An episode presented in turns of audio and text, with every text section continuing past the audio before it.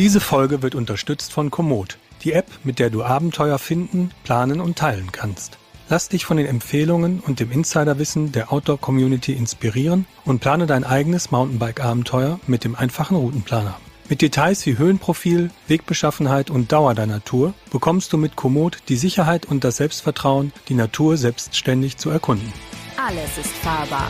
Der Mountainbike Podcast. Hallo und herzlich willkommen zum Podcast des Mountainbike Magazins Alles ist fahrbar. Mein Name ist Christian Ziemek. Ich leite euch wie immer durch diese Ausgabe des Podcasts und heute geht es um das Thema Quo Vadis Enduro. Und äh, die Frage gebe ich einfach direkt weiter an meine beiden Gesprächspartner. Ähm, das ist einmal Chris Pauls, unser Testredakteur für Bikes. Hallo Chris. Hallo.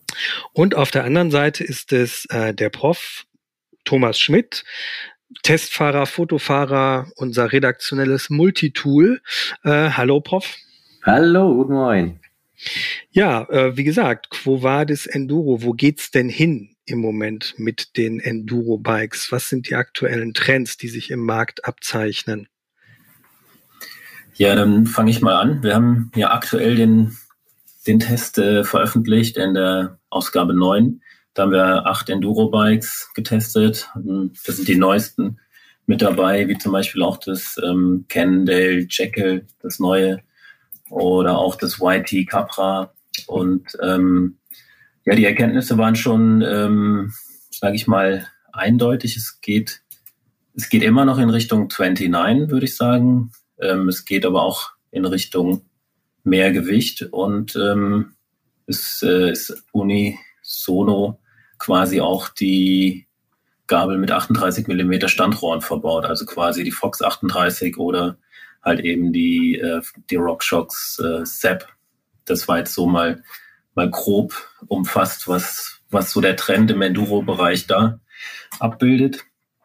Ähm, wir haben aber auch noch natürlich so ein paar kleinere Nischentrends, würde ich momentan sagen. Das ist Mallet. Da haben wir jetzt aktuell noch kein Testrad für diesen Test bekommen haben aber mal ein Rad da gehabt, ähm, auch zum Vergleichen, das YT auch schon gefahren.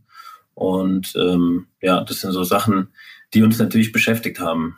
Oder, Prof, wie siehst du's? Was hat dich da so jetzt am meisten beeindruckt am aktuellen Test?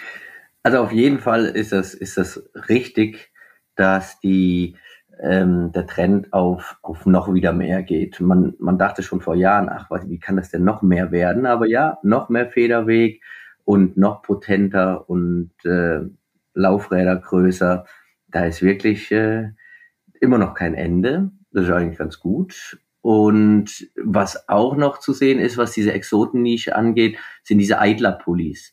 Jetzt in dem aktuellen Test ist es eben halt das Cannondale, was du schon erwähnt hast, aber das sieht man jetzt immer öfter kommen. Da gibt's auch das Cavenz und da gibt's das Norco und noch ein paar andere, die genau das aufgreifen und zwar nicht im Downhill-Bereich, sondern tatsächlich ja im Enduro-Bereich. Interessant, was? wo es hingeht. Ich habe das Wort nicht verstanden. Ich habe irgendwas mit Pullis. Du meinst genau. Pullis, aber was? Eidler-Pulli. Eidler-Pulli ist dieses kleine Umlenkröllchen, was oberhalb vom Drehlager leicht nach hinten versetzt liegt und wo die Kette herläuft. Die Kette läuft eben, wenn sie oben ähm, aus dem Zahnkranz vorne kommt nicht direkt nach hinten, sondern überquert so einen kleinen Berg über ein kleines Röllchen. Und das Röllchen wird manchmal als Eidlerpulli bezeichnet. Sinn ist, dass Ketten, die, Ketten, die Kette zu spannen, kommt ja aus dem Downhill-Bereich, oder? Der Sinn dahinter ist eigentlich, die, ähm, den, den Hinterbau antriebsneutral zu machen. Und zwar okay. ähm, haben diese, diese ähm, diese Bikes mit einem hohen Drehpunkt, einen hohen Drehpunkt, haha, ähm, einen hohen Hinterbaudrehpunkt, der ist sehr weit oben angelenkt. Das kennt man so, wenn man sich zurückerinnert in die 90er, äh, 2000er, Anfang 2000er Jahre. Auch von, von Tourenfullies noch. Äh, Orange hat es viel verwendet, äh, verwendet es, glaube ich, immer noch. Äh, Scott hatte mit den G-Zero-Modellen ähm, einen hohen Drehpunkt. Das Problem war immer halt ähm, starke Antriebseinflüsse bei wenn man die Kette dann direkt nach hinten zum, zur Kassette rüberlaufen lässt. Das ist einfach konstruktionsbedingt so.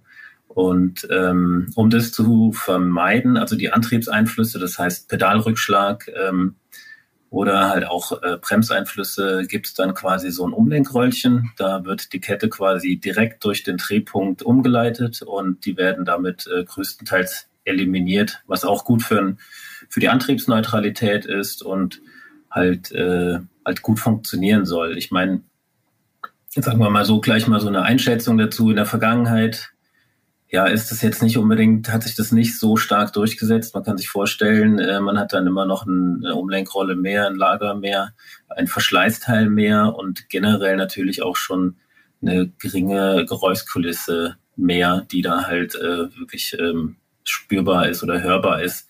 Das muss ich jetzt, glaube ich, mal so ein bisschen zeigen. Kendall ist da einen mutigen Schritt vorangegangen mit dem Jekyll, mit dem neuen Norco Range. Du sagtest äh, Cavenz äh, Prof ist mhm. natürlich eine kleinere Marke ja. ähm, aus Deutschland.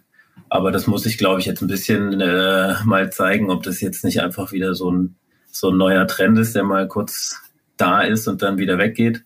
Aber klar, für, für sage ich mal, Leute, die die äh, absolute Hinterbau-Performance suchen, ist es eigentlich ähm, fast kompromisslos, würde ich sagen ich hatte immer gedacht, das wäre irgendwie sowas wie eine nach oben verlegte Kettenführung. Die gibt's ja im Downhill auch mit so nee. Roll Röllchen und so weiter. Ähm, nee, nee, nee. Also die, die, die nach oben verlegte eine Kettenführung, die da oben ist, gibt's im Downhill so nicht. Nur im ja. Downhill gibt's das schon länger, dass dieses System verwendet wird.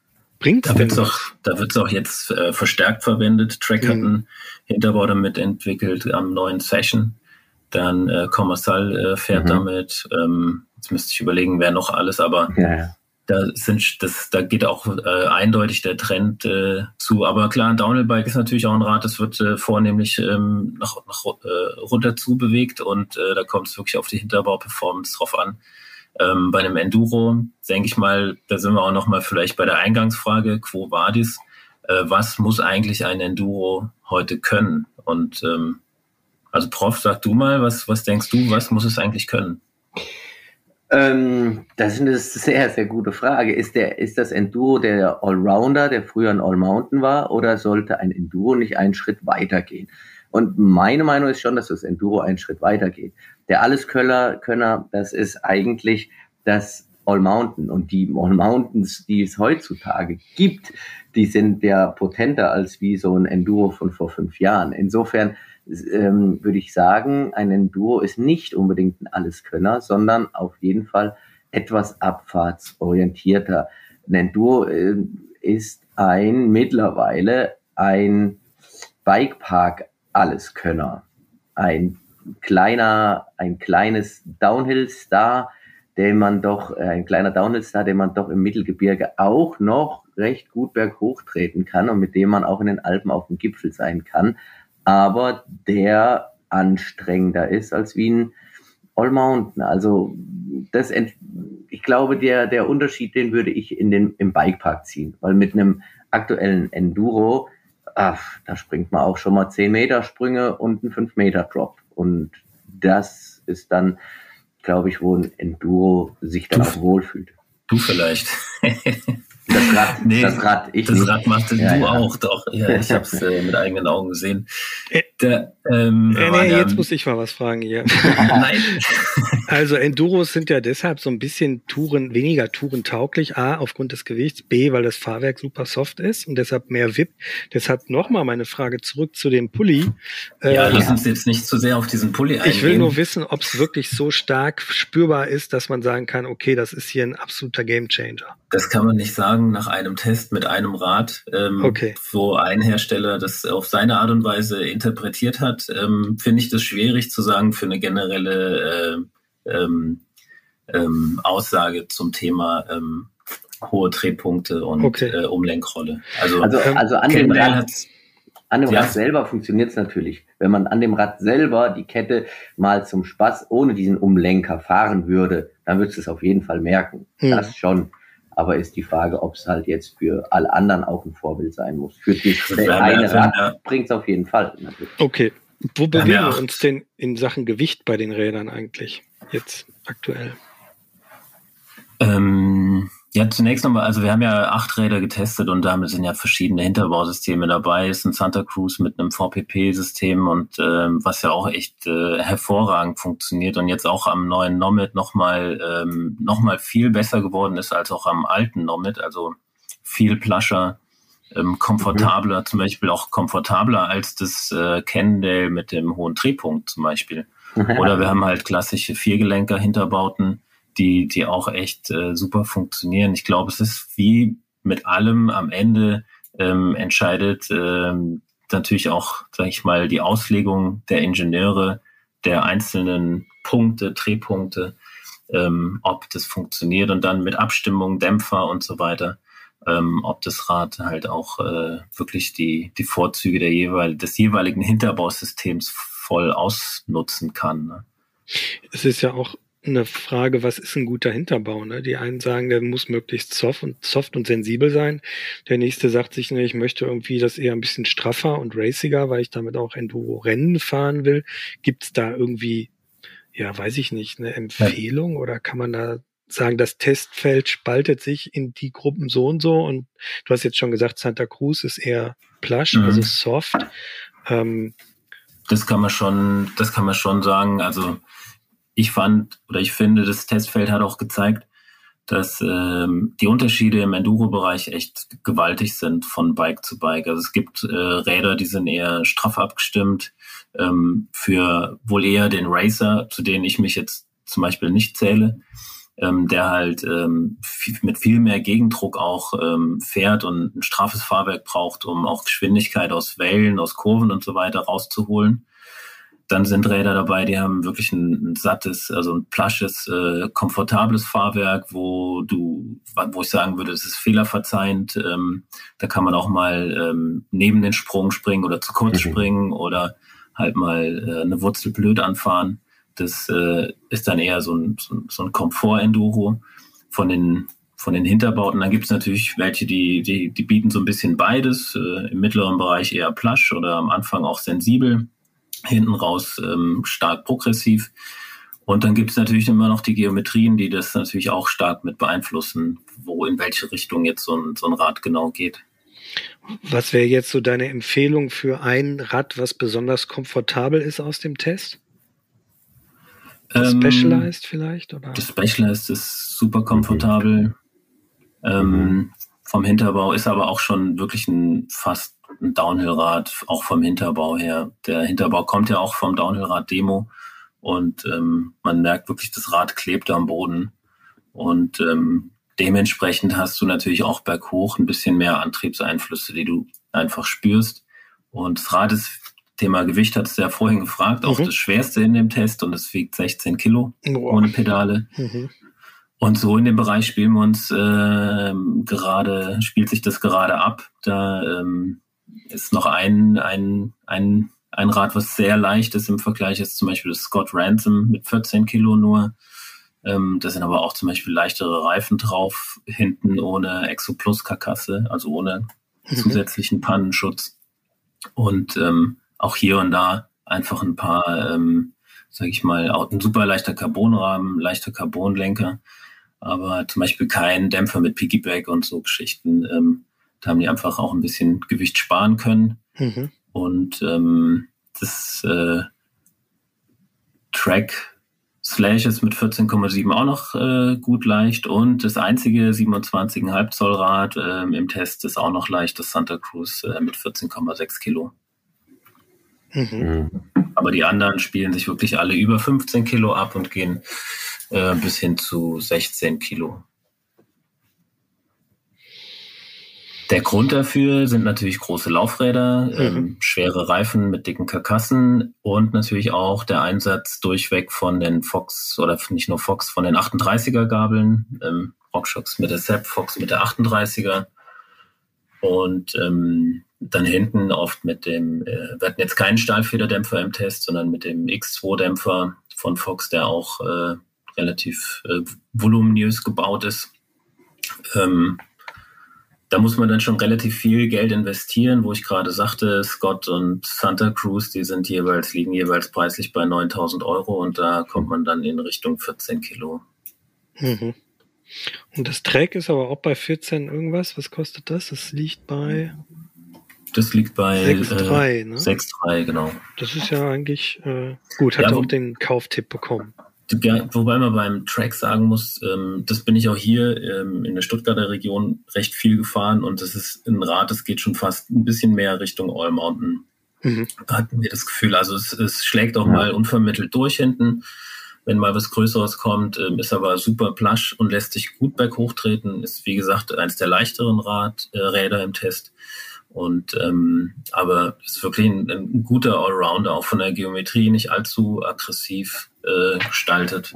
Ähm, hm. Kann man echt für äh, den gehobenen All-Mountain-Einsatz noch empfehlen.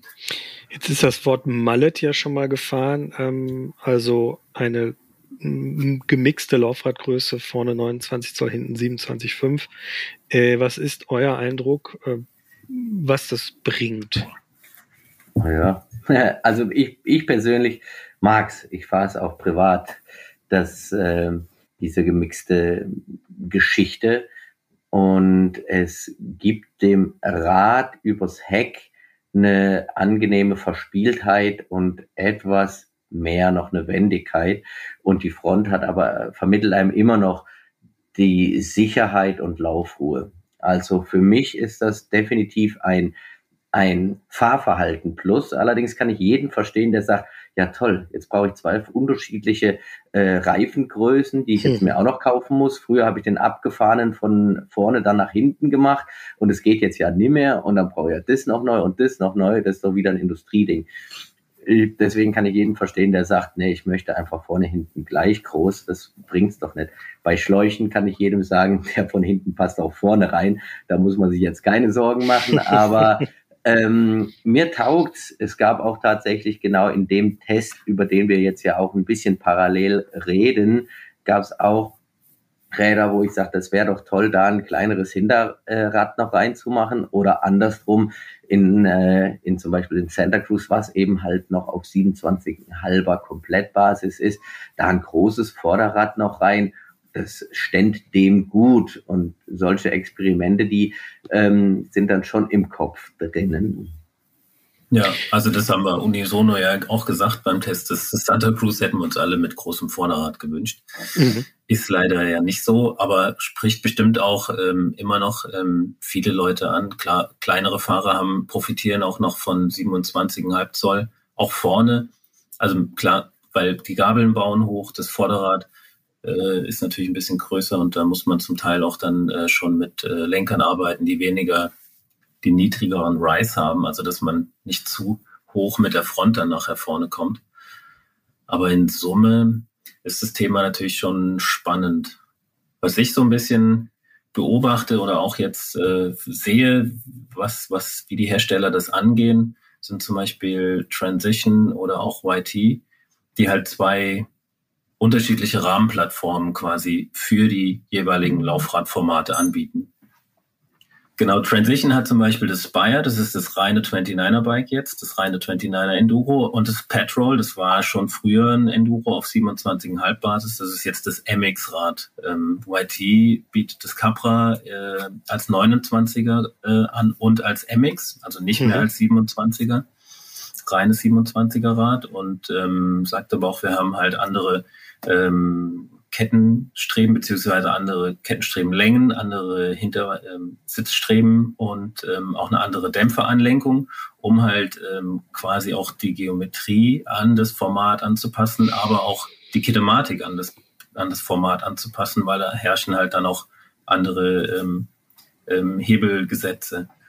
Und das klingt für mich natürlich jetzt mal, sage ich mal, ich bin jetzt kein Ingenieur, aber das klingt ja schon mal ähm, logisch. Man kann nicht einfach also so würde ich jetzt sagen, man kann es schon machen. Einfach ein anderes äh, Hinterrad äh, in sein bestehendes 29er einbauen. Dann kann es aber natürlich sein, dass man ein zu tiefes Tretlager hat, äh, öfter schon mal irgendwo aufsetzt und dann muss man vielleicht noch eine, eine kürzere Kurbel kaufen. Ähm, dann tritt man vielleicht nicht mehr ganz so effizient im Berg hoch. Also da muss man schon schauen, welche Kompromisse bin ich denn da bereit äh, einzugehen. Was ich mir schon eher vorstellen kann, können, äh, ist ein altes 27er auf äh, 29 umrüsten. Dann kommt mhm. natürlich alles ein bisschen höher. Und dann hast du vorne aber auch äh, vielleicht einen flacheren Lenkwinkel, was sowieso Trend ist. Ähm, das ist aber wirklich individuell. Das ist immer schwierig, ein bestehendes Konzept äh, so umzubauen. Und, mhm. und da müssen wir, glaube ich, jetzt auch erstmal abwarten, bis die ersten ähm, fertigen MX-Modelle, die wirklich rein darauf äh, konstruiert worden sind, ähm, ja, ähm, in den Tests sind. Mhm. Wobei ich auch erstaunt war, wie gut es dann doch geht, ohne dass sie speziell darauf konstruiert sind. Ähm, in meinem aktuellen Rad habe ich einfach im äh, 29er im den, nicht mal einen anderen Hinterbau reingemacht, sondern im langen 29er Hinterbau 27,5er Rad rein und es fährt sich für meinen für meine Bedürfnisse wunderbar, ohne dass die Kinematik oder sogar der Hinterbau speziell darauf ausgelegt ist. Ähm, was mich aber auch verwundert hat, weil ich eigentlich ja kurze Hinterbauten mag und der relativ lang kommt dadurch. Aber äh, ich würde jetzt nicht per se sagen, probiert euch da nicht aus, sondern wer Lust hat, da mal was auszuprobieren, vielleicht hat ja der Kumpel ein passendes Hinterrad das kann man ruhig mal probieren. Es könnte tatsächlich gut funktionieren und einem Spaß bringen und einfach ein anderes Hinterrad in, in Fahrrad reinzupacken, das ist, ähm, ja, glaube ich, kein Problem. Aber das rein technisch kann es ja eigentlich am, am, am, an der Wendigkeit nichts verändern. Ne? Also an der Geometrie schon, weil man vorne ein bisschen höher ist als. Äh, ja, doch. In, aber also die, die, der Reifenauflagepunkt auf dem Boden wird ja bestimmt durch die Kettenstrebenlänge, ne?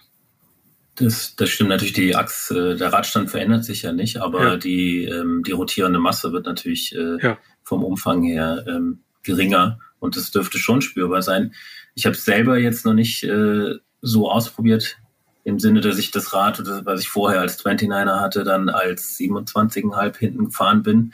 Aber wie Prof auch sagt, ähm, das habe ich jetzt schon auch von mehreren gehört, die ihr eigenes Rad dann ähm, in die Richtung umgebaut haben und damit echt voll zufrieden sind. Oft wirklich aus der, sage ich mal, Fahrtechnik eher sehr versierten Ecke kommen, also verspielte äh, Fahrstile haben und so weiter, die das schon ähm, sagen, dass, dass ihnen das, äh, das was gebracht hat. Deswegen ja. mein Stand habe ich ja vorhin so ein Stück weit, äh, mein Standpunkt dazu habe ich schon ein bisschen erklärt, aber ich kann mir auch vorstellen, dass es, äh, dass es machbar ist, einfach ein anderes Hinterrad reinzubauen und diese geringen Nachteile, die jetzt der Ingenieur da sieht, äh, mhm. gar nicht so auf dem Trail nachher spürbar nee, Ich, bin, ich habe es auch schon gemacht bei meinem Rad und es funktioniert hervorragend. Also mhm.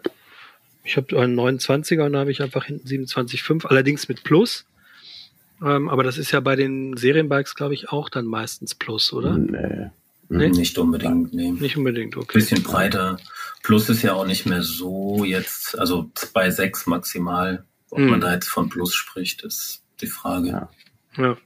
Sonst ähm, kann ich aus meiner Erfahrung auch noch sagen, dass wir tatsächlich äh, bei der Spindrift-Präsentation die Möglichkeit hatten, alle verschiedenen Versionen zu fahren. Das, weil die bieten das in drei verschiedenen Versionen an, als 27,5, als Mix oder als 29er. Und äh, dadurch, dass wir da alle wirklich gegeneinander fahren konnten, war das schon interessant. Ähm, fast drei verschiedene Fahrräder und am Ende muss ich sagen, brauchte ich das 27,5er gar nicht mehr. Und das Mixrad war auf den sprunglastigen Strecken viel verspielter, spaßiger und das 29er war dann halt in diesen Downhill-Passagen einfach der Knüller. Spindrift-Hersteller? Ähm, das ist Profane gewesen. Ja, okay. Ja, ähnlich äh, ging es auch äh, mir bei YT mit dem, mit dem Capra. Wie gesagt, das sind aber natürlich jetzt zwei unterschiedliche Rahmenplattformen. Aber äh, was sich am ehesten schon daran äußert, dass der Hinterbau halt äh, so um fünf Millimeter kürzer ist. Und ähm, da sind wir eigentlich auch bei einem Thema, wo ich eigentlich schon immer irgendwie sage, es ist eigentlich, Laufradgröße ist natürlich ein Thema, aber man soll es jetzt auch nicht immer überbewerten. Mhm. Du, äh, ich erinnere mich an Stumpjumper von vor vielleicht zehn Jahren. Das äh, waren 27,5er, das fuhr sich aber wie ein 29er, weil einfach die Geometrie so lang und so flach war. Und ähm, klar, die, das Überrollverhalten von dem Vorderrad gerade oder auch äh, die rotierende Masse ist natürlich spürbar, das denke ich schon. Aber bei den Geometrien haben wir wirklich auch äh, gewaltige Unterschiede bei den, bei den aktuellen Enduros. Ähm, viele ähm, kennen ja noch den Trend zum immer kürzeren Hinterbau. Ähm, der ist da jetzt spätestens quasi äh, vorüber. Und ähm, da sind wir jetzt bei Hinterbaulängen, sage ich mal, äh, über 440 Millimeter.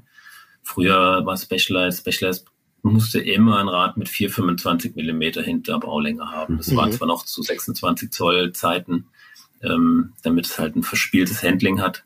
Und jetzt, wie gesagt, beim Specialized Enduro sind wir bei 4,42. Ähm, das längste Rad im Test war mit Abstand das Transition und das hatte, hatten wir ein XL ähm, und das hatte da einen 4,52er Hinterbau. Witzigerweise auch so aggressiv von der, von der Geometrie. Es hat uns auch wirklich gut gefallen, das Rad, muss man wirklich sagen ähm, dass es ähm, einen sehr flachen 63er Lenkwinkel hat und wir sind in der High Position gefahren. Also man kann ja über einen Flipchip auch äh, die Geometrie so ein bisschen anpassen, kennt ja vielleicht jeder mittlerweile. Und das ist das einzige Rad, was ich glaube ich je im Test in der High Position gefahren bin, weil die flache noch flacher und noch länger gewesen wäre. Wie, wie äh, angenommen, ich will das Rad irgendwie auch zum Tourenfahren verwenden. Wie sieht's mit den Sitzwinkeln aus? Da ist ja irgendwie äh, in den, die sind ja in der Vergangenheit jetzt immer steiler geworden. Ist das da auch der Fall bei den Enduros? Ja, ganz klar. Das, äh, also pedalierfreundlich sozusagen. Pedalierfreundlicher, genau. Das sieht man auch schon an, an, an einfach Bildern, wenn man sich die von der die Silhouette, die flach von der Seite anschaut. Äh, die stehen mittlerweile auch bei 77 Grad ungefähr. Aber ich bin jetzt auch kein Fan davon, immer zu sagen, es äh, darf jetzt kein ähm, kein flacher Sitzwinkel mehr sein. Das ist auch ein bisschen, ich, ich bin, bin es auch gewohnt manchmal so ein bisschen und ich mag es zum Beispiel auch nicht, wenn es zu steil ist vom Sitzwinkel her. Es liegt, glaube ich, auch so ein bisschen an der Beinlänge ähm, und Oberschenkellänge und ähm, die Sitzwinkel, die angegeben werden, die basieren ja auch auf einem theoretischen Wert. Und wenn man die Sattelstütze dann weiter rauszieht, mhm. weil die Verlängerung von Oberkante Sitzrohr zu Tretlager, die trifft ja nicht immer genau aufeinander in einer Linie, sondern die sind ja versetzt. Und ähm, da gibt's dann auch so einen Wert, äh, wo der Sitzwinkel gemessen wird zum Teil. Zum Teil wird er auf Höhe des Steuerrohrs vorne gemessen, zum Teil aber auch auf so einem imaginären Sitzhöhenwert von 770 Millimeter oder so. Ähm, Transition gibt's sogar, glaube ich, an auf der Seite. Ähm, also das, das, da darf man nicht immer, glaube ich, rein nach den Werten gehen. Anders sehe ich es zum Beispiel beim Lenkwinkel. Da ist es natürlich schon spürbar. Da, Aber wenn wir jetzt ähm, noch bei den ja. Sitzwinkeln sind, es mhm. kommt auch immer noch auf die ähm, auf das drauf an, was man gerade vorhat. Ein, ein steiler Sitzwinkel, der, der macht halt Sinn, wenn man viel berghoch fährt und auch steil berghoch fährt. Weil wenn man ähm, weiter hinten sitzt, und man steil berghoch fährt, dann sitzt man noch weiter hinten. Das Vorderrad wird leichter, man tritt noch mehr von Gefühl hinten und es äh, lässt dann ein steile Berge über längere Zeit nicht so angenehm erscheinen. Fährt man aber viel auf der Ebene, äh, weil die Trails eben halt ähm, 15 Kilometer vom Heimatort sind und man die ganze Zeit am Radweg dahin trudelt. Das macht einem vielleicht dann nichts aus, aber da, wenn man dann dort gemütlich etwas mehr über dem Heck sitzt, da macht es dann einem mehr Spaß, als wie wenn man die ganze Zeit vorne, äh, sehr, sehr weit nach vorne sitzt. Insofern muss man auch überlegen, womit fahre ich eigentlich und was, was sind dann dadurch vielleicht meine Vorlieben. Und dazu kommt dann am Ende auch noch, dass man ganz schön viel Spielraum hat, indem man den Sattel dann weiter nach vorne schiebt oder eben halt weiter nach hinten schiebt. Deswegen sollte fast ja. der Sitzwinkel nicht unbedingt ein absolutes Kaufargument sein. Aber ähm, ich persönlich finde es trotzdem gut, dass die äh, wieder steil geworden sind, die Sitzwinkel, weil das mir sehr äh, entgegenkommt. Ja, es, es macht so ein Rad definitiv effizienter. Ne? Also man muss ja auch bedenken, äh, je nachdem, welchen Säg du fährst, also äh, sackt das Rad ja auch nochmal ein, dann sitzt du ja auch wieder flach. Ähm, so ein bisschen äh, habe ich mir auch jetzt mal mit dem Thema Gravel oder Rennrad äh, äh, beschäftigt. Ähm, da müsste ich jetzt, also genau weiß ich es jetzt auch nicht, aber da sind ja auch Sitzwinkel von 72, 73 quasi normal. Ja. Und dann tritt man ja auch effizient. Also ähm, wenn man jetzt hier das flachste ist, glaube ich, ähm, ich glaube, das Scott mit äh, 75. Klar, das ist spürbar und vor allen Dingen, wie du sagst, wenn man es weiter herauszieht. Aber äh, man kommt natürlich trotzdem mit dem Scott ziemlich gut den Berg hoch. Giant war nicht dabei, sonst hätte das wahrscheinlich den flachsten Sitzwinkel Okay. gehabt. ähm, ja, nee, nee, aber klar. Und das ist ja auch so, dass aus dem ähm, Bike-Fitting man weiß, dass der Sitzwinkel und die Sitzposition eigentlich, zumindest die Position von Sattel zu Tretlager, kannst du eigentlich von Rennrad bis zu Enduro hin übertragen. Da gibt's einen Winkel, der ist perfekt und der ist der beste für die Ergonomie. Und ähm, ja, ich meine, bergab sitzt man ja sowieso nicht. Insofern ist das auch so ein bisschen, habe ich mich auch immer so ein bisschen gefragt, warum gibt es überhaupt diesen flachen, Lenk äh, flachen Sitzwinkel? Aber da ist Aber- die Frage beim Bikefitting dann tatsächlich, wie man ihn misst. Das ist ja auch so, wie man den Sack und so weiter einstellt oder seine Bremsposition von den, von den Hebeln. Ähm, wo bewege ich mich? Und man kann Mhm. Bikefitting natürlich äh, wie beim Rennrad machen in der Ebene, mit dem ich, mit dem Rennrad bin ich wahrscheinlich auch öfter mal in der Ebene, aber ich könnte das Bikefitting und die Winkel ja auch vielleicht messen, indem ich mein Rad leicht an einen Hang stelle. Hm. Insofern würde ich jetzt nicht sagen, dass die Winkel eins zu eins zu übertragen sind. Ja, wenn man die ähm, überlegt, wo messe ich jetzt meinen Winkel.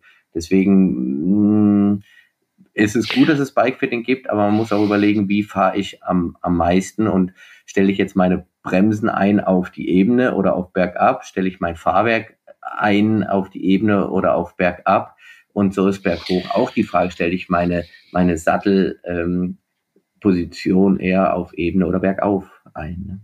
Ja, ja, aber bergauf ist es dann, wie gesagt, da gibt's, äh, aber es ist ein anderes Thema. Ja, ist ein anderes Also. Pedalierposition ist eigentlich, also wie die ist tatsächlich, die kannst du eigentlich in, die kannst du irgendwie in den, in die senkrechte, in die horizontale überall reinstellen für den Körper im Verhältnis zum, also für das Becken im Verhältnis zum Tretlager gibt's eine ideale Position. Und wenn man die gefunden hat, dann kann man die eigentlich überall hin übertragen. Da geht's ja nur um Pedaliereffizienz und Ergonomie. Da geht's jetzt gar nicht so sehr darum, ähm, rutsche ich irgendwie beim Bergauffahren ein bisschen nach vorne, um ein bisschen mehr Druck vorne zu haben, etc. pp. Ja. Aber das führt hier in, eine, in einen anderen Bereich. Da haben wir schon zwei hervorragende Podcasts zu gemacht. Die heißt Nie wieder Schmerzen, Ausrufezeichen, Teil 1 und 2 mit dem Radlabor. Ähm, was mich jetzt interessieren würde bei den Enduros, wo haben die denn so ihre Limits? Was, also, äh, Mountains sind ja irgendwie für alles. Ähm, Enduros sind abfahrtsorientierter, ein bisschen Gravity-lastiger. Ähm, was kann man mit denen alles machen, sozusagen in Richtung Downhill? Wo haben die da so ihre Grenzen? Was würdet ihr da sagen? Nirgendwo. Nirgendwo. Also Also, es ist ja, es ist tatsächlich so, dass jetzt ähm, gerade Red Bull Hardline war und da gab es auch Leute, die mit Enduros, aber dann mit Doppelbrückengabel gefahren sind. Ja, Die, habe ich auch gesehen. ähm, Ja. die sogenannte Capability von diesen Rädern, was die wirklich können, wie robust die sind und wie gut die äh, Performance ist, damit kann man eigentlich ein Downhill-Rennen fahren. Natürlich hilft dann vorne eine Doppelbrückengabel mit noch mehr Federweg, aber im Prinzip ist man selber das Limit und nicht mehr das Fahrrad. Mhm. Da wäre die Frage natürlich, man muss immer checken, ob der Rahmen auch auf eine Doppelbrücke, äh, für eine Doppelbrücke zugelassen ist, weil da nochmal andere Kräfte natürlich wirken. Ich würde sagen, im Zweifelsfall ja bei einem Enduro, aber Mhm. ausgelegt sind sie natürlich auf die, auf die 38er Gabeln und da würde ich jetzt noch mal kurz drauf, drauf eingehen wollen, weil das hat natürlich schon, die gibt's ja erst seit dem letzten Jahr, ähm, also sie sind im letzten Jahr erst vorgestellt worden von Fox erst, die 38 und dann von RockShox die Zepp. Davor war die 36er oder die Lyric mit nur, sage ich mal, nur 35 Millimeter Standrohren, ähm, war ja ähm, State of the Art im Enduro-Bereich und wurden ja auch bis, ähm, bis hoch zu 170, 180 Millimeter quasi gefahren. Und das hat sich letztes Jahr ähm, dann geändert. Ich war erst so der Meinung, das braucht kein Mensch mhm. irgendwie. Das ist einfach nur Mehrgewicht und äh, steif genug sind die 36er doch sowieso. Sind sie auch, würde ich nach wie vor sagen. Aber trotzdem, so ein, so ein Rad, wie du auch sagst, Prof, das Limit ist wahrscheinlich, äh, ja, da gibt es kein Limit.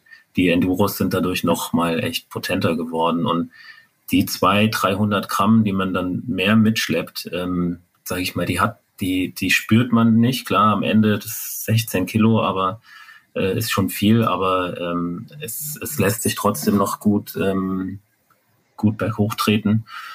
Und ähm, ich finde, der Kategorie jetzt und den Bikes, den, die wir da im Test hatten, denen stehen die neuen Gabeln echt schon ausgezeichnet. Also man hat es am deutlichsten am Specialized Enduro gemerkt. Es kam 2019 auf den Markt und da noch mit äh, Fox 36er Gabel.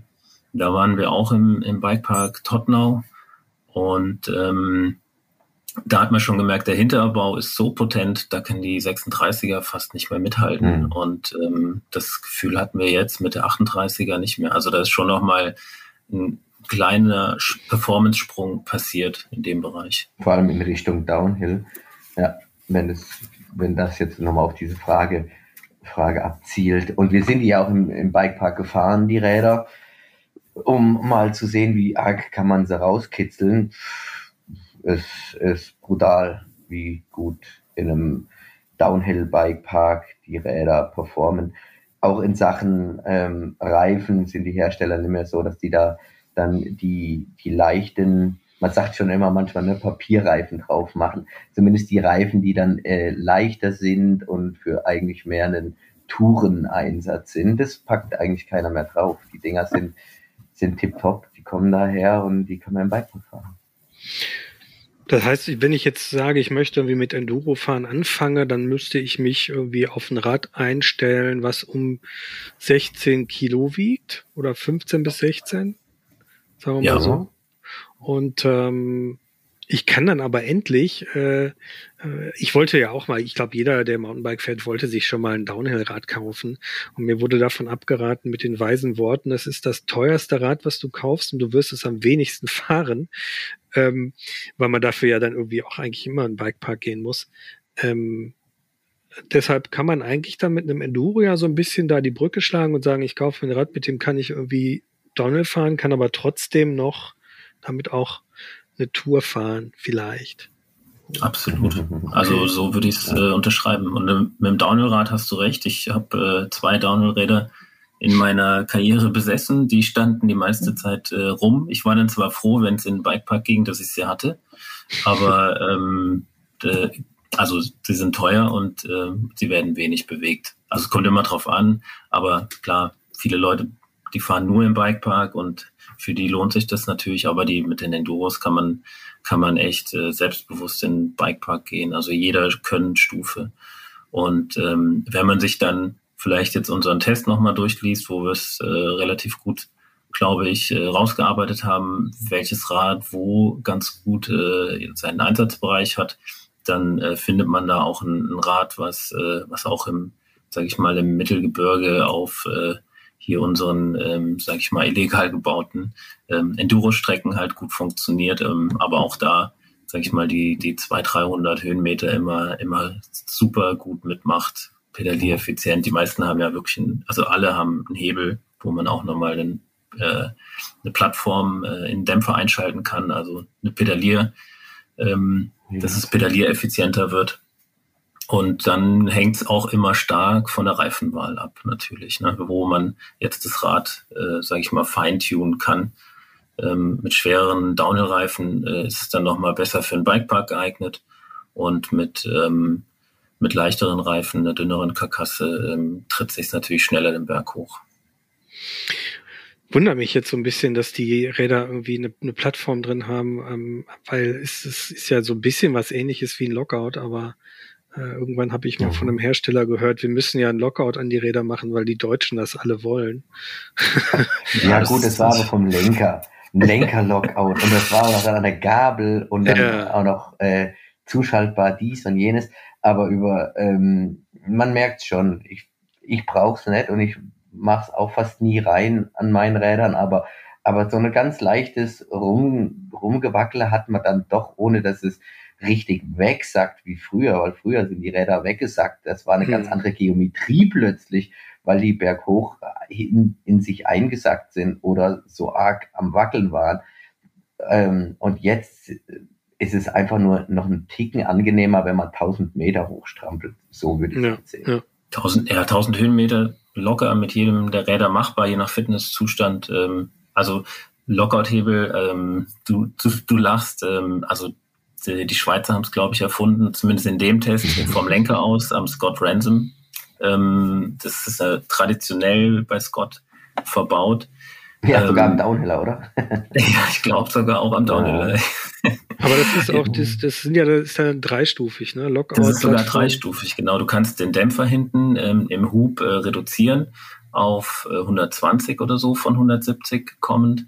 Und ähm, wenn du dann, die Gabel wird dann auch gestrafft und dann, wenn du nochmal einen Klick äh, zulegst, dann, dann ist sogar äh, das Fahrwerk komplett äh, blockiert. Das, das ist natürlich, äh, sage ich mal, für die Schweizer ideal. Die sind in den Alpen viel unterwegs und da fährst du auch mal 2000 Höhenmeter Teer, Teeranstieg oder Schotter hoch. Da bist du mit dem Rad echt äh, ziemlich flott unterwegs. Ähm, und da sagt auch hinten dann nichts ein. Du hast, äh, wie gesagt, nicht die Sitzwinkelproblematik, von der wir vorhin gesprochen haben. Aber Plattformhebel an und für sich, klar, würde ich empfehlen an den Rädern. Der X2, äh, dieser ehemals Downhill-Luftdämpfer, der da überall verbaut ist, der, der bietet das ja mittlerweile auch an. Und der hat hier auch die, die, den Hebel für die Plattform. Und es kommt halt sehr auf den Hinterbau wieder drauf an. Also du kannst da auch immer nur einen Kompromiss eingehen. Beim hm. Specialized ist es so plush, da musst du den Berg hoch einschalten, damit es nicht wippt. Ähm, und äh, bei YT oder auch ähm, am, am Cannondale mit, dem, mit der Umlenkrolle, die sind echt fast ohne Zuschalten der Plattform berghoch gut fahrbar. Hm.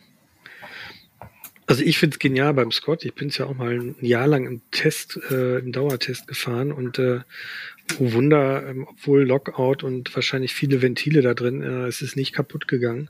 Hm. Und man hat wirklich irgendwie dann auch ein sehr offenes Fahrwerk, wenn es offen ist. Ich hatte immer so ein bisschen den Eindruck, so blockierbare Systeme, also die eine richtige Blockierung haben, die fahren sich generell auch ein bisschen straffer. Bei dem Scott hatte ich das Gefühl nicht. Aber Thema Dämpfer, sind die Räder umrüstbar auf Stahlfederdämpfer oder äh, wahrscheinlich nicht? Ne? Theoretisch schon. Theoretisch ist es wie mit dem Mallet. Du kannst das kannst ja kannst bei, es machen, bei, aber es genau. ist nicht genau. so gedacht, ja. Doch, zum Teil ist es auch so gedacht. Ähm, mhm. Es erhöht sich dann einfach äh, auch beim Luftdämpfer ist die, die, die Endprogression halt nochmal höher und ähm, bei, beim Luft, beim Stahlfederdämpfer verhält sich es einfach ein bisschen linearer durchweg. Und ähm, du hast aber ein feineres Ansprechverhalten. Also es macht durchaus Sinn, so manchen, äh, sage ich mal, nicht so gut designten Hinterbau mit einem Stahlfeder-Hinterbau, äh, Stahlfeder auszustatten. Hm. Und du kriegst dann auf einmal ein Sahne-Ansprechverhalten. Ähm, muss aber auch äh, zum Teil überlegen, dass du dann auch äh, nicht dieses, sage ich mal, ähm, jetzt mal so in, in, in Worten beschrieben, bauchige äh, Gefühl hast, äh, so dass dann, dass dann in der, in der Mitte so richtig schön plasch zusammensackt, äh, wie bei einem äh, Luftfederdämpfer. Mhm. Das hast du beim Stahlfederdämpfer dann zum Teil nicht. Der steigt einfach linear an und ähm, wird dann am Ende auch äh, progressiv. Gut, Luft ist es progressiver am Ende, aber das liegt dann auch immer äh, sehr stark, hängt dann immer sehr stark davon ab, wie die Kinematik vom Hersteller gewählt ist. Hm. Äh, eure Favoriten aus dem Test, was würdet ihr sagen? ja, es ist, ne, die Frage, wo, wofür? Fahre ich, das, äh, fahr ich damit jetzt ähm, zwei Wochen durch die Alpen? Für dich? Oder werde ich da, oder habe ich das hier zu Hause stehen in meinem wunderschönen Tübingen? Du kannst auch zwei Favoriten nennen. Also ich, ich persönlich fand das Scott echt ganz schön toll als äh, Allzweckwaffe. Mhm. Mm, und wir hatten es ja eben von diesem Mallet ein bisschen länger. Und da muss ich sagen, das fährt sich fast, als wäre ein 27,5er Hinterrad drin. Wenn das ein ne, ne Blindtest gewesen wäre, hätte ich gesagt, ich glaube, da ist ein 27,5er äh, Reifen drin. Also es mhm. ist, hat eine sehr wendiges Heck, liegt aber trotzdem gut und ähm, wo du es auch eben von diesem Zuschalten und wie plasch es ist, früher hat Scott es schon darauf ausgelegt, dass es offen fast nicht berghochfahrbar ist, dafür super anspricht und dann nur mit, äh, nur mit einem Lok auch in der Ebene oder berghoch fahrbar war. Das haben sie nicht mehr. Dieses Rad, die, den, den Lok, den brauchst du nicht mehr unbedingt, was früher ja schon teilweise wirklich so war. Aber du kannst auch einfach die ganze Tour offen fahren und hm. bist trotzdem nicht genervt. Also von dem her, dass Scott für Mittelgebirge mit Luft nach oben und sonst das Transition, das war schon, mh, hm, schon so schön racing downhillig, wenn man wirklich so eine Parktournee macht, wo man dann auch noch fünf Tage in Port du Soleil ist, dann würde ich Transition einpacken.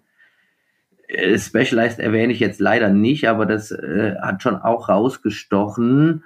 Wenn ich aber zwei, ich habe jetzt zwei gewählt, aber das Specialized selber ist dann wirklich der Downhill-Hobel, der dann einem auch das super, super Plush Komfortrad ist. Also wer jede, jedes Steinfeld zum Flow Trail machen möchte, der braucht halt eine Specialized. Ne? ja, das, das kann man schon so sagen. Also für mich sind äh, ich habe da, ähm, wenn ich, ich würde auch so sagen, wenn ich jetzt ein Enduro ähm, in der Garage stehen hätte und dann noch ein leichteres All Mountain, dann würde ich auch das Transition nehmen, weil es einfach auch, wir haben, wie gesagt, 63er Leggwinkel, lange Geometrie, super plasches, aber doch noch pedaliereffizientes Fahrwerk. Ähm, langer Reach, äh, also auf dem Rad, äh, da fühlt man sich wirklich mega sicher und gut aufgehoben. Auch sonst äh, sehr überzeugend. Denn wenn es aber jetzt nur ein Rad sein dürfte, und es wäre, ein Enduro ist da schon, klar, die All Mountains, die sind mittlerweile auch potent, weil auch die 36er äh, da natürlich jetzt äh, stark verbaut wird oder fast nur noch verbaut wird ähm, ist ein All-Mountain natürlich immer eigentlich so das, das beste Rad momentan, was man sich so kaufen kann. Aber wenn, äh, wenn man jetzt äh, ein Rad und man möchte 170 Millimeter Federweg mit 38er Gabel, geht auf jeden Fall, kann ich auch für Touren empfehlen, wie vorhin schon gesagt, das Track Slash ist mhm. leicht, ähm, pedaliereffizient. Und wenn man es aber dann doch ein bisschen mehr noch in Richtung Abfahrt haben möchte, auch vielleicht ein etwas ähm, potenteres oder sage ich mal Hack mit mehr Reserven, würde ich äh, YT nehmen. Mhm. Mhm. Wobei man auch mittlerweile sagen muss, ein All Mountain, ein aktuelles All Mountain geht sogar im Bikepark. Das darf man jetzt nicht denken, oh Gott, wenn ich Bikepark fahren will, da brauche ich ja unbedingt ein Enduro. Die, die ganz aktuellen All Mountains, die auf den Markt kommen, die, wie du gerade schon gesagt hast, Chris, mit einer 36 ausgestattet sind, hey, sogar mit denen kann man Spaß haben in, was weiß ich, Serfaus oder Lachs, ne? Kein Thema. Ja. Ich denke halt oft noch mal so an, an sage ich mal, Downhill-Strecken, äh, wie jetzt auch in Tottenau oder so. Da sind halt schon Wurzelfelder, da bringt ja der flache Lenkwinkel was. Ne? Ja. Und da fand ich auch schon, dass bei den Enduros mir zum Teil auch bei den, sage ich mal, ähm, ja, teilweise auch bei den neueren Rädern der Lenkwinkel hätte noch flacher sein können. Also ich schrecke da nicht vor einem Lenkwinkel unter 64 zurück. Und das da fand uns, ich hat. Da haben wir uns hab, hingewöhnt, ne? Also flache Lenkwinkel. Genau. Man muss einfach einfach ein, ein, bisschen schneller fahren und dann merkt man das auch nicht mehr. Und es bringt halt da einfach auch wieder äh, Vorteile, Sicherheit, wenn es mal steil wird oder irgendwelche ähm, Kanten kommen oder ähm, oder Drops, die man auch mal ver vermasselt oder sowas, da ist man einfach ähm, auf so einem langen, flachen Rad echt sicher unterwegs und schnell. Vor allen Dingen.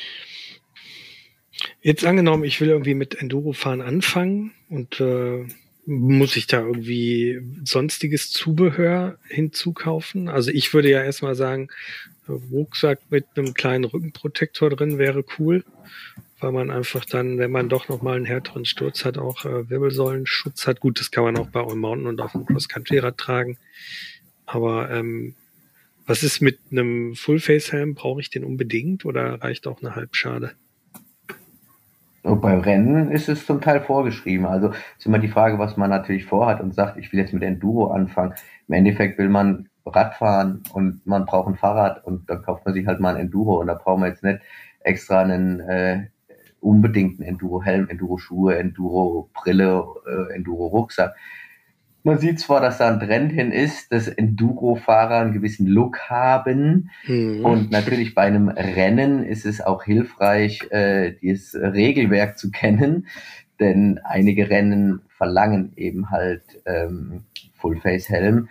Und die Rennen sind auch so anspruchsvoll, die Strecken sind so anspruchsvoll, dass auch im, im Rennen mittlerweile viele mit ähm, Rückenprotektoren fahren. Die haben keine Protektoren-Rucksäcke an, die meisten haben, weil die äh, Enduro Racer keine Lust auf Rucksäcke haben, haben die dann die Sachen am Rad oder tragen so eine schöne Gürteltasche, wie sie früher hieß, ähm, aber fahren trotzdem mit mit äh, einer Weste, mit einer Protektorweste gibt es ganz viele, weil tatsächlich die, die Strecken so anspruchsvoll sind. Und klar, wenn ich mit dem Enduro in Bikepark gehe, dann muss ich mich dem, den Bikepark-Regeln unterwerfen, sowie auch an sich selber denken und sich dementsprechend schützen. Aber wenn man jetzt im Mittelgebirge mit einem Endurorad unterwegs ist, dann darf man genauso aussehen wie mit dem All Mountain. Hm. Ja, man darf generell als Mountainbiker immer so aussehen, wie man gerade aussehen möchte. Wie man möchte, ja. Ja. Weil, äh, aber klar, ähm, Fullface-Helm ähm, macht schon Sinn, wenn man, wenn man, äh, wenn man jetzt viel im Bikepark oder mit dem Lift unterwegs ist, ähm, ist aber auch immer eine, eine Anschaffung, die man sich leisten können äh, will, muss. Und ähm, eine Halbschale, eine gute Halbschale ist, ist auf jeden Fall auch äh, sicher und Knieprotektoren, wie gesagt, äh, sind da auf jeden Fall Pflicht und ein Rückenprotektor. Die meisten kaufen sich das in Form eines Rucksacks, was, was auch Sinn macht, wenn man jetzt ein bisschen ähm, längere Tagestouren oder sowas plant. Also es ist wir, wir haben auch ein Enduro-Spezial gemacht im aktuellen Heft. Also da gibt es noch ein paar Seiten so rund ums Thema, wo wir auch das Ganze so ein bisschen auch manchmal mit einem ähm, nicht ganz ernst gemeint, äh, quasi so ein bisschen überspitzen, so welcher Typ bist du? Und da gibt es natürlich auch äh, unterschiedliche Typen an Enduro-Fahrern. Der eine, also viele, ähm, gerade aus dem Alpenraum, für die ist es selbstverständlich, dass sie ihr Rad schultern und ähm, auch mal zwei Stunden lang auf den Gipfel hochtragen, um dann dort den schönsten Trail zu fahren den sie wahrscheinlich je in ihrem Leben gefahren sind oder den wir wahrscheinlich niemals erreichen werden. Und dann gibt es natürlich den, den Typ, der, der quasi äh, am liebsten mit einem amerikanischen Pickup-Truck irgendwo die Berge hochheizt und hinten drauf sind fünf der coolsten äh, Enduro-Bikes äh, auf, der, auf der Ladefläche und dann wird äh, quasi äh, dann darunter geschreddet, egal. Im T-Shirt. Was, genau, im T-Shirt und mit so einer langen äh, Racing Troy Lee Design Hose. Und da gehört natürlich auch der Full-Face-Helm und die Goggle und so weiter alles äh, mit dazu. Und da darf auch, dürfen dann eigentlich fast keine Handschuhe getragen werden, weil mhm. das ist uncool. Und dann greift man quasi äh, in den in den Dreck, um sich die verschwitzten Hände äh, quasi so trocken zu legen, um wieder Grip am Lenker zu haben.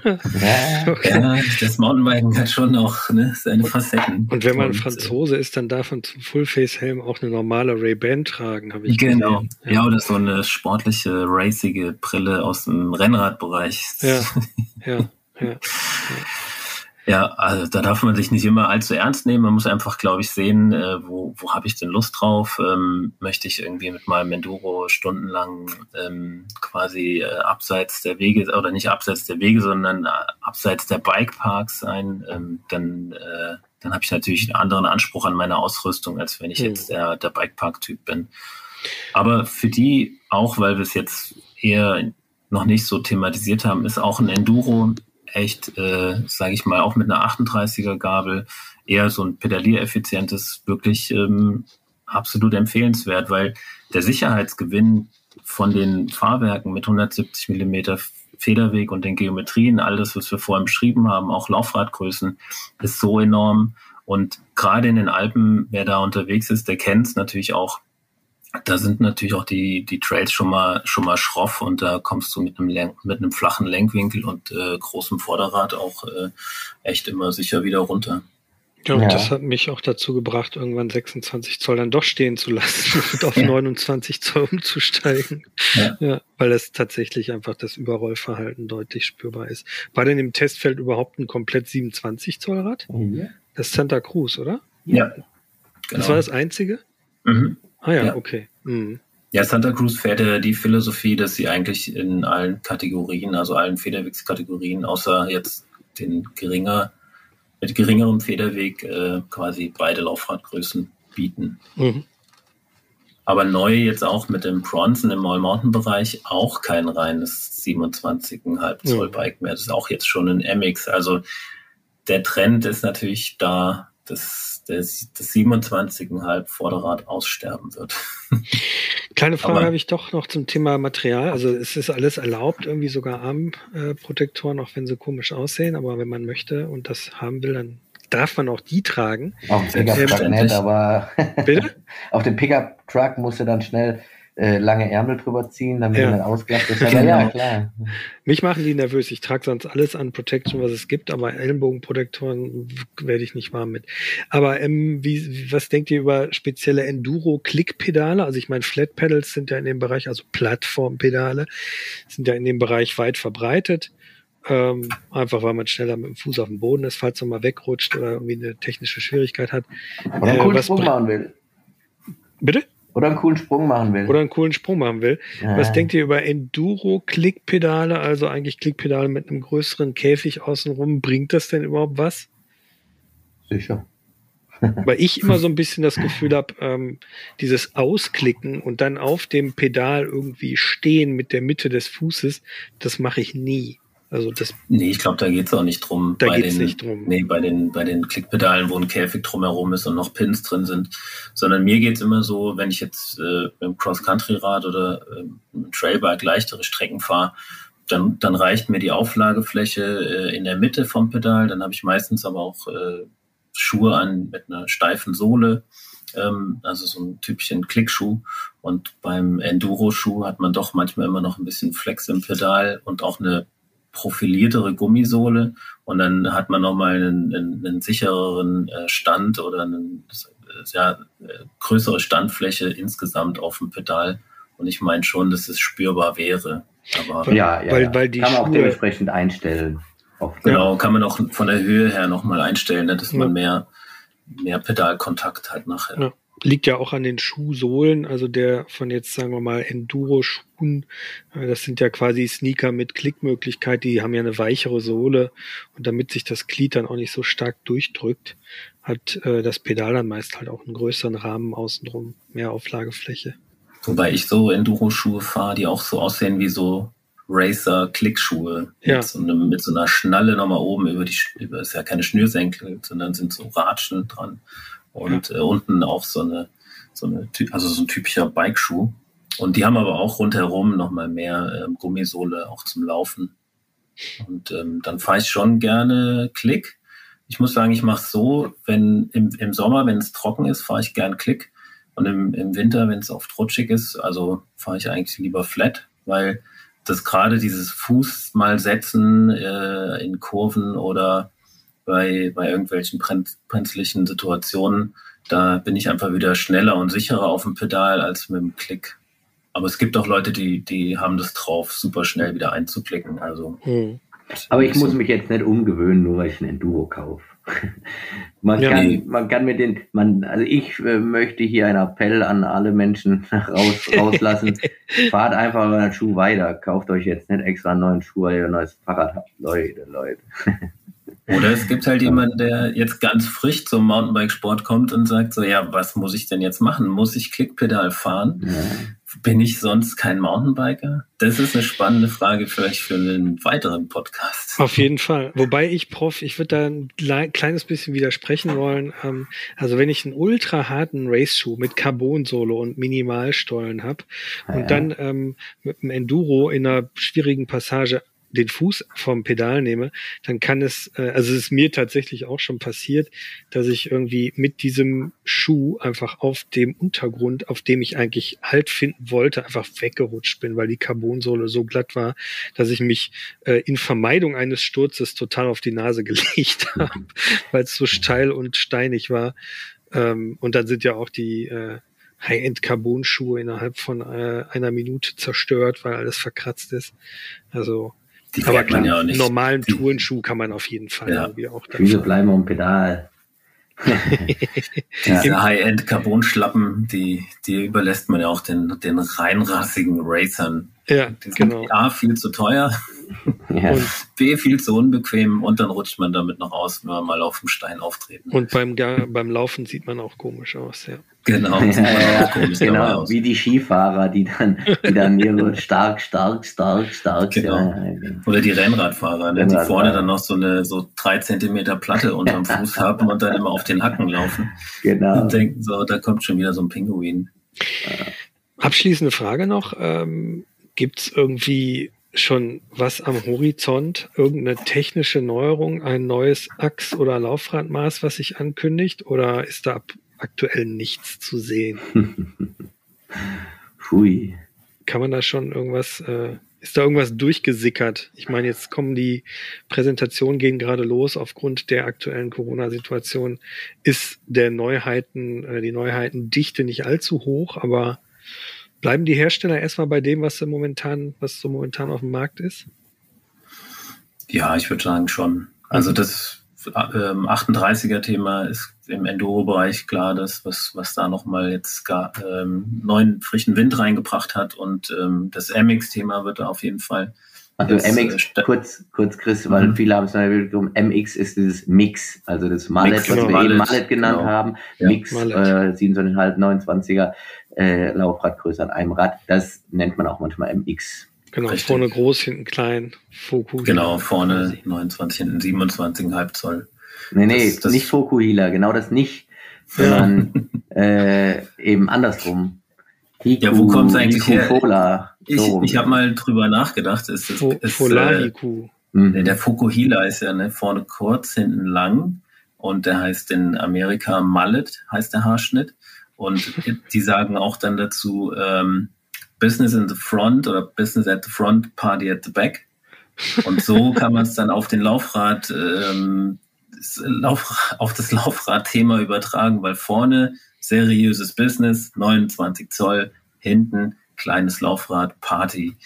Okay. Es ist, ist schon, Ja. sage ich mal, sehr weit äh, hergeholt, der Begriff Mallet. Deswegen verwende ich für mich fast lieber MX, muss ich ehrlich sagen. Ja, Fokuhila macht wirklich Da kommt's Sinn aus in dem Zusammenhang. Motocross MX-Bereich, weil Motocross-Bikes äh, haben sowieso äh, vorne ein größeres Laufrad als hinten.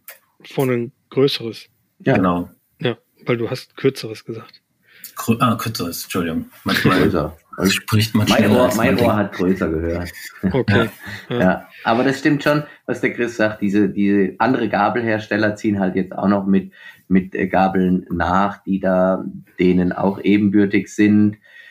Ähm, das heißt, wir werden erstmal noch, glaube ich, keinen neuen Trend erleben, sondern erstmal werden alle kleineren Hersteller, was Komponente angeht oder Fahrräder angeht, mal nachziehen in diese, in diesen Status quo, in dem wir jetzt gerade sind. Und dann erst werden dann wieder die größeren in, in ein neues äh, Rohr blasen und dann werden wir sehen, was da kommt. Ja, diese, diese, diese, diese Umlenkschichte mit dem, mit dem hohen Drehpunkt am Hinterbau ist natürlich gerade ein Thema, bleibt aber auch abzuwarten, wie sich das entwickelt, äh, Mhm.